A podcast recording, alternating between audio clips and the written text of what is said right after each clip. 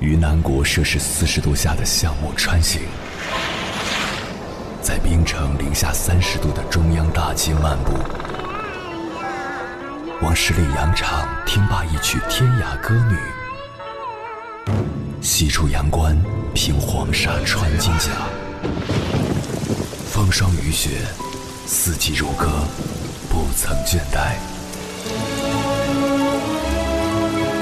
我翻越高山。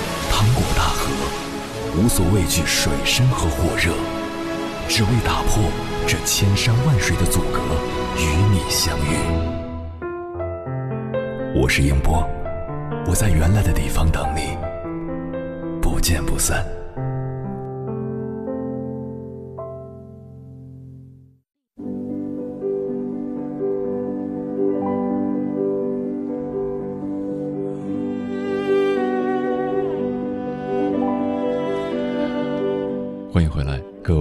夜行者，这里是正在直播的中国交通广播，千山万水只为你，深夜不孤单。我是迎波，绰号鸭先生。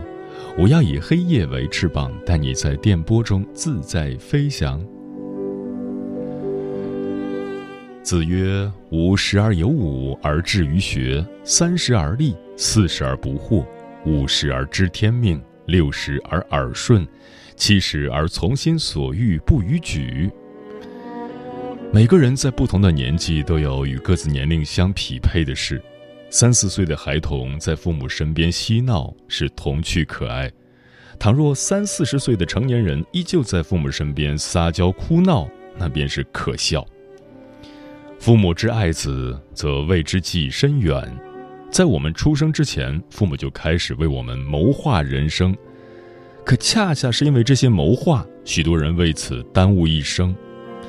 为什么现在许多人过得越来越力不从心，生活杂乱无章，毫无规律？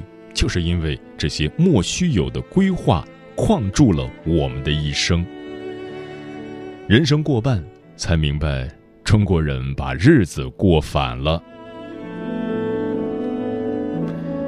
子曰：“少成若天性，习惯。”如自然，在孩提时代就被家长灌输一个理念：你没有隔壁家的谁谁优秀，你要把谁谁作为榜样。所以，我们就有了一个总是无法超越的标榜，在我们眼中，它是险恶的山峰，无法攀登；它不是前行的动力，而是泛滥的洪水，令人心生退意。中国的父母总是强调不要让孩子输在起跑线上。不断的给孩子施加压力，堆积负担，硬生生将朝气的孩童逼成了暮气沉沉的老人。这条起跑线不仅成了孩子的鸿沟，也变成了父母的高压线。一旦触及，父母与孩子双双受伤。更有甚者，恨不得将这条线画到娘胎里，从胎教入手，折腾的是孩子，更是父母。可怜天下父母心。然而，孩子真正的起跑线不在外部，而在天性。冰心说过：“让孩子像野花一样自然生长，要尊重儿童的天性和选择。”孔子十五知力学，孔融八岁懂让梨。天之骄子们也有蒙昧的童年，他们的父母不会向他们施压、耳提面命、强塞书籍读物。苛责他们一定要榜上有名，而是教导他们修善人性，释放天性。因为他们的父母明白，揠苗助长、苦心极力足无所得。那么孩提时代应该怎么过？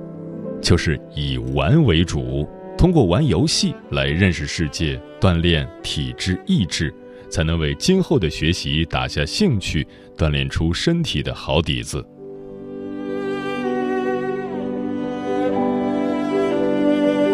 曾国藩说：“君子之立志也，有民胞物与之量，有内圣外王之业，而后不忝于父母之生，不愧为天地之完人。”人生走到二三十岁的时候，心智和身体已经成熟，清楚自身使命，成长为真真正正的大人。《周易》有云。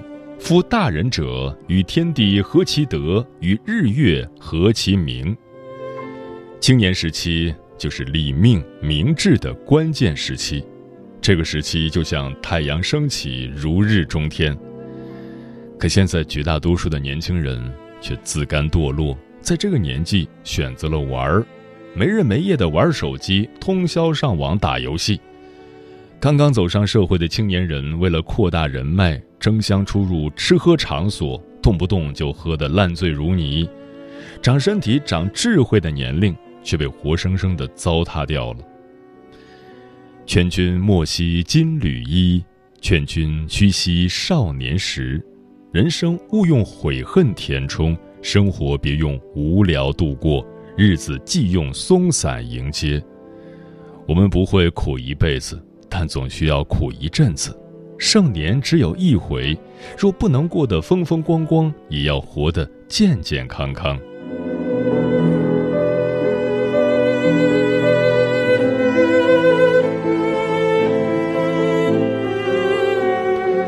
三毛曾写道：“人生如茶，第一道茶苦若生命，第二道茶相似爱情，第三道茶。”淡如清风。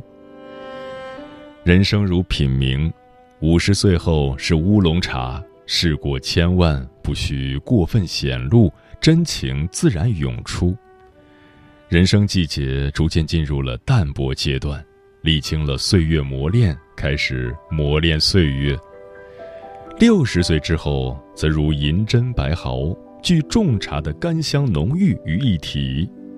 饱尝岁月蹉跎，经自然调和，滋味浓厚，无需多言，同天地合二为一。老年的人生重的是修炼心性，这个时候要将身体放在第一位。可是很多老人家却在老年时过得忙忙碌碌，他们为儿女愁，愁工作，愁家庭，愁事业，愁完儿女还要愁儿孙。忙前忙后替子女照顾下一代，颐养天年的年纪，却过得比年轻人还要操劳。本该金贵调养的时候，却为了一分一厘的钱财抠抠搜搜，省之又省，最后损坏了身体，得不偿失。老年人要认识到自己体力和精力上不复盛年，就不要强迫自己去跟年纪较劲。这个年纪。最要放下，幸福也淡，痛苦也淡，感悟到平平淡淡才是真。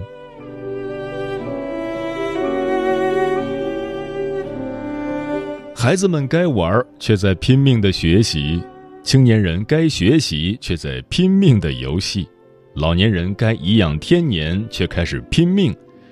如此珍贵的一生，硬是被人给囫囵过反了。古语云：“君子谋时而动，顺势而为。”聪明有远见的人会准备好在合适的时候做出行动，顺着当时的形势做出判断，才有所作为。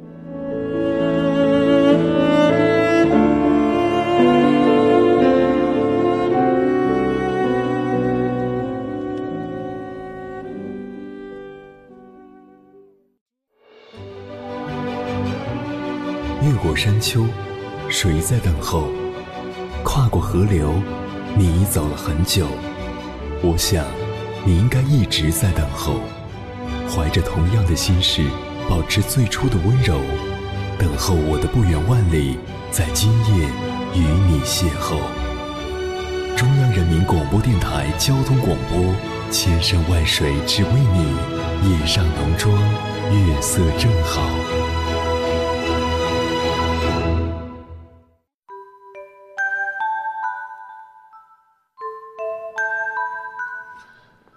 美国著名诗人惠特曼在《草叶集》中说：“我按自己的方式生存就足够了，即使世人没人理解我，我安然而坐；即使世上没人不理解我，我安然而坐。”这份安然而坐的定力，不是每个人都有。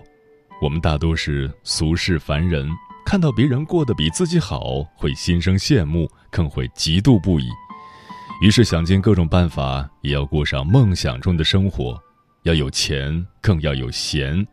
只是现实总是南辕北辙，在无数次撞了南墙也不回头的过程中，我们才会幡然醒悟，人生的真相早就写在老祖宗留下的四大名著中了。接下来，千山万水只为你，跟朋友们分享的文章名字叫《千万别把日子活成了四大名著》，作者心海一鱼。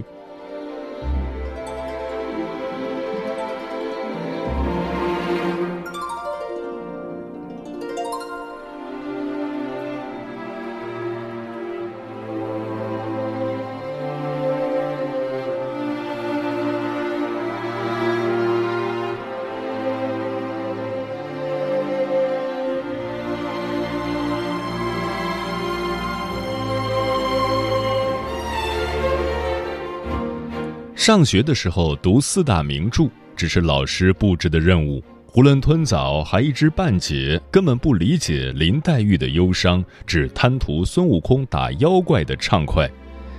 现在忙碌又浮躁的我们，真的应该让时间慢下来，认真读一读这四部经典名著，警醒自己，千万别活在他们的世界里重蹈覆辙。一。别长一颗林妹妹的心。《红楼梦》的作者曹雪芹说：“满纸荒唐言，一把辛酸泪，都云作者痴，谁解其中味？”曹雪芹一生呕心沥血写成《红楼梦》，为后世留下一部经典巨著，更留下《红楼梦》中人的全景虚幻画卷，让后人如痴如醉。正如曹雪芹在《太虚幻境》写的对联所说。假作真时真亦假，无为有处有还无。红楼就像一座飘在空中的楼阁，多情又痴情的贾宝玉，娇弱而敏感的林黛玉，隐忍且稳重的薛宝钗，他们之间的情感纠葛道不清也说不明。而贾母带着一众儿孙们，享受着荣华富贵多年，却不料最后被抄家，落得个凄惨下场，真的是一场人生一场梦。当初饰演八七版《红楼梦》的演员中，陈晓旭一直走不出林黛玉的心境，最后抑郁而终。可见现实中，如果生就了一副林妹妹那样的敏感心肠，生命会显得多么脆弱，不堪承受生活的重负，经不起人生的风吹雨打。另外，一部梦中的红楼也是虚幻的代名词，警醒读书之人脚踏实地，不要有太多理想主义的幻想，否则总有一天会跌落凡尘。荀子在《劝学》中说：“不积跬步，无以至千里；不积细流，无以成江海。”人生的每一步都要踩在坚实的地面上，一步一步的走，才能到达成功的彼岸。想要一步登天，只会让你摔得很惨很痛。命里有时终须有，命里无时莫强求。与其事事追求完美，强求不得，不如沉下心来，低头赶路，让你的每一个脚印成为你努力的见证。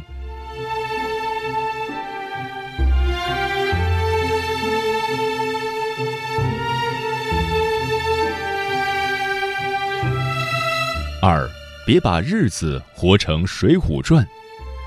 路见不平，拔刀相助，这是《水浒》告诉我们的侠肝义胆，更是整部《水浒》的核心之一。史进因为得罪官府被人告发，无奈投奔外乡；鲁达因为打死恶霸，只得弃官逃亡；宋江因为杀了要挟他的阎婆惜而被逼上梁山。梁山一百零八好汉，每个人都有不得已的苦衷，在犯下命案或者被官府追到无路可逃，只得上梁山与官府为敌。不要把日子活成《水浒传》，因为做人做事逃避是没有用的。梁山不是久居之地，更重要的是要看清形势，想尽办法解决问题。爱迪生曾说：“任何问题都有解决的方法。”无法可想的事是没有的，既不要逃避，也千万别破罐子破摔，认真迎接每一场考验。一次难关就是一重阅历。抓住问题的关键，不要在乎过多的细枝末节，先把方向定下来。认命就认命，造反就造反，像书中人物那样模棱两可、畏缩不前，伤害的只有自己。一边恨贪官奸臣，一边盼着官府招安的思想，导致好汉们要么战死沙场，要么被朝廷直接下了毒手。如果不能把握好人生的方向，你就是有一百零八好汉的本事，也逃不出命运掌控的漩涡。唯一能够把握命运的机会，就是既要有解决问题的勇气，更要有抓住关键方向的能力，一击即中，才能逆风翻盘。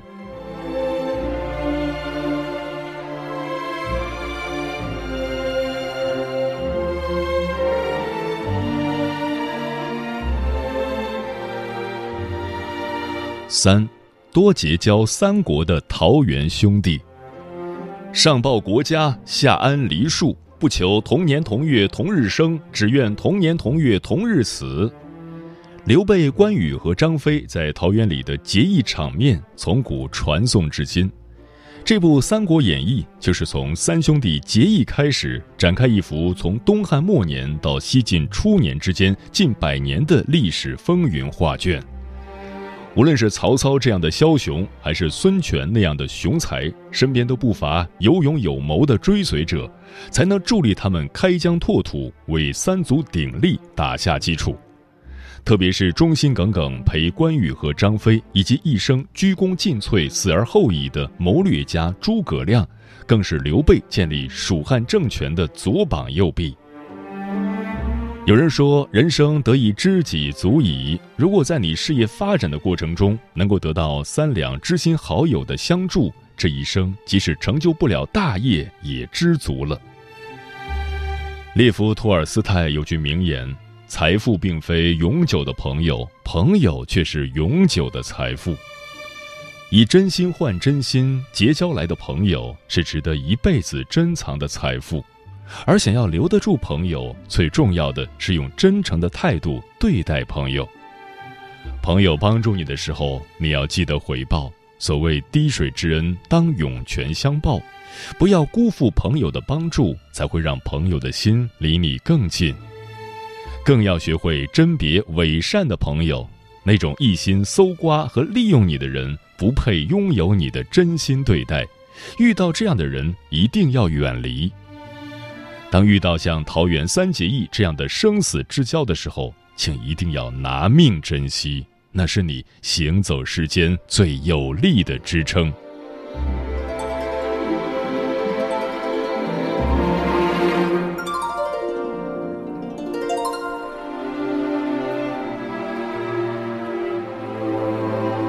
四，别当《西游记》的妖魔鬼怪。曾有人问：《西游记》中如果没有孙悟空，唐僧还取得到真经吗？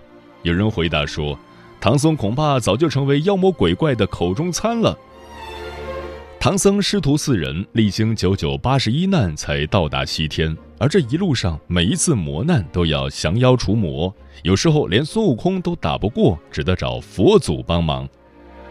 九灵元圣一声吼：“上通三清，下彻九幽。”黄眉大王的人种袋能瞬间把人收进袋中，牛魔王的混铁棍和铁扇公主的芭蕉扇更是威力无比。他们都有各自的超凡本领，却最终因为各种原因混成了一方妖魔，处境尴尬，实在令人唏嘘。每到一地，四人必定遇到妖魔，经历劫数，让神通广大的孙悟空都疲于应付。要是人生都像取经路一样坎坷，那就真的太难了。泰戈尔说过：“上天完全是为了坚强你的意志，才在道路上设下重重的障碍。”人生艰难，我们要磨练自己，修炼能力，但千万不能让自己沦为妖魔鬼怪。人要有理想抱负，但不能想吃唐僧肉，因为那是别人修炼的成果。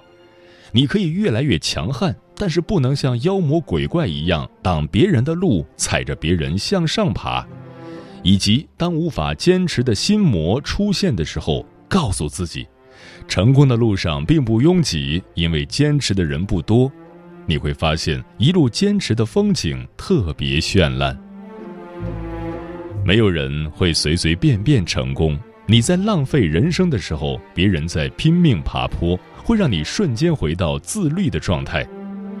当怀疑人生的妖孽闪过的时候，告诉自己，人生只有一次，没有重来的机会。秉承内心最初的坚守，活出想要的人生，就是成功。其实，不当人生路上的妖魔鬼怪，也是要驱除自己的心魔。只要能战胜他们，你的人生必定灿烂辉煌。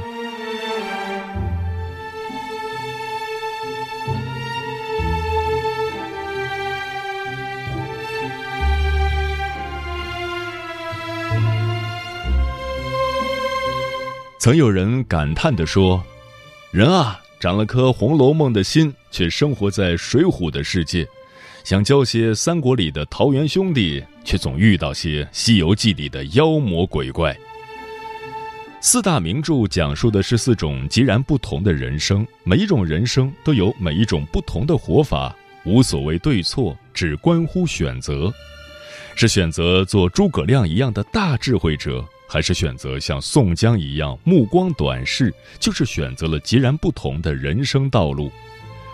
其实四大名著不只是我们传统文化的瑰宝，更是我们学习和借鉴人生道理的宝库。我们每个人能学到多少，又能借鉴多少，就看各自的悟性了。那么，亲爱的你，学到了什么呢？又是如何运用的呢？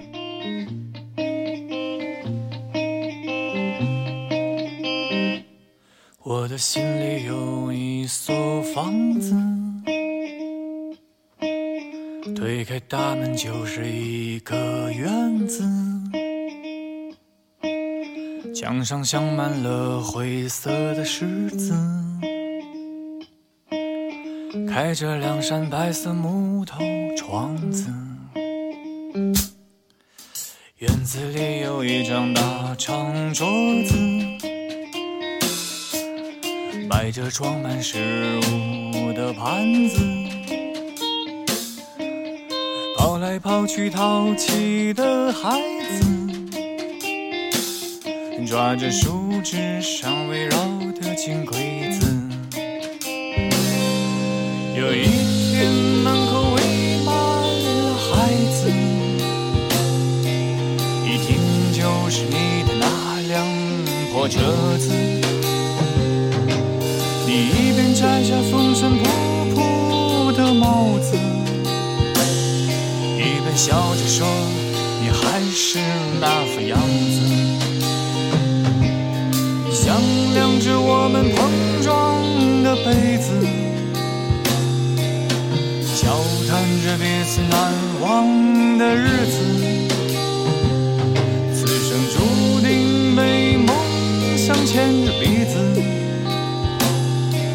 要打破多少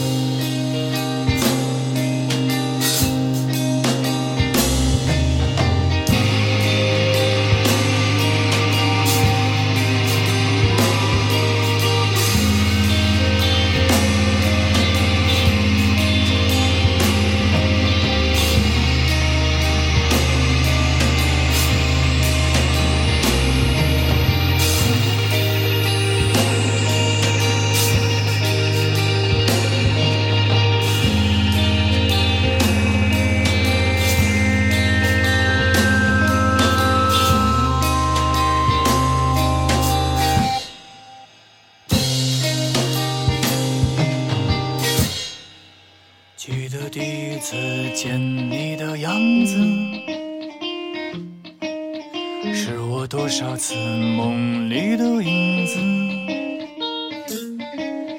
想和你有个家，有个孩子，不再是一个无根的浪子。又梦见你穿着那条裙子，跳起舞来像是一个。仙每一天才叫日子。我们就这样笑着跳着，像个疯子。酒喝多了，想起当年的段子。你掏出了一只老旧的笛子，再来一支笑傲江湖的曲子。笑当年无知混蛋的小子，喝着喝着，有人离开了位子，笑着哭着，我们这样一辈子。